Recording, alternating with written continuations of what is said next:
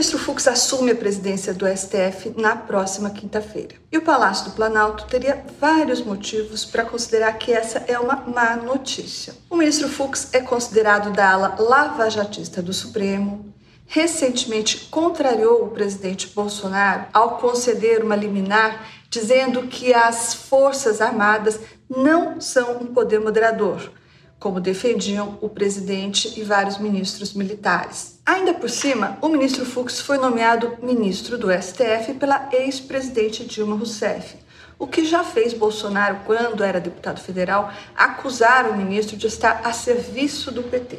Mas o governo está estranhamente tranquilo com a ascensão do Luiz Fux à presidência da corte. Essa tranquilidade se deve em parte às muitas conversas muito leve trás que foi costurado nos últimos meses entre o governo e o Supremo. Principalmente depois da prisão do Queiroz, do Fabrício Queiroz, em junho, quando o presidente passou a ficar calado e parou de atacar o Congresso e o STF, interlocutores do governo intensificaram as conversas para azeitar as relações entre o Planalto e a Corte, mais especificamente com o futuro presidente da Corte. Da parte do governo, se esforçaram para isso três pessoas em particular: o atual ministro da Justiça, o André Mendonça, que tem bom trânsito entre os ministros do Supremo, o advogado-geral da União, José Levi, e também o ministro da Defesa, o Fernando Azevedo e Silva.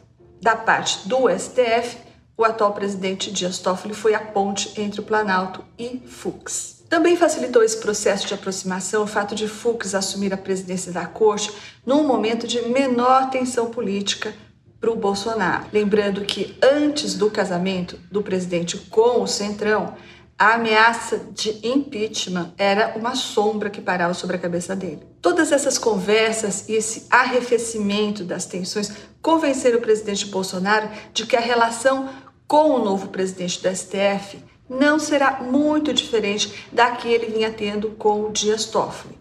Uma relação de não hostilidade e, em muitos momentos, até de alinhamento. Para justificar esse otimismo, me disse um assessor palaciano. O Fux não quer marola, mas todo esse otimismo pode ser testado em breve, quando e se a pauta de costumes do governo se colocar no caminho do STF. Essa pauta, que inclui as questões como aborto, armas, ensino de sexo nas escolas, é muito cara para o presidente Bolsonaro. E embora o governo pretenda resolver grande parte desses assuntos no Congresso, a tendência de judicialização dessa agenda, chamada também de ideológica, pode fazer com que muita coisa acabe, acabe caindo no colo do Supremo. E aí a coisa complica bastante. O futuro presidente Fux segue à risca a cartilha progressista. Então vamos ver, ele votou a favor da união estável entre parceiros do mesmo sexo.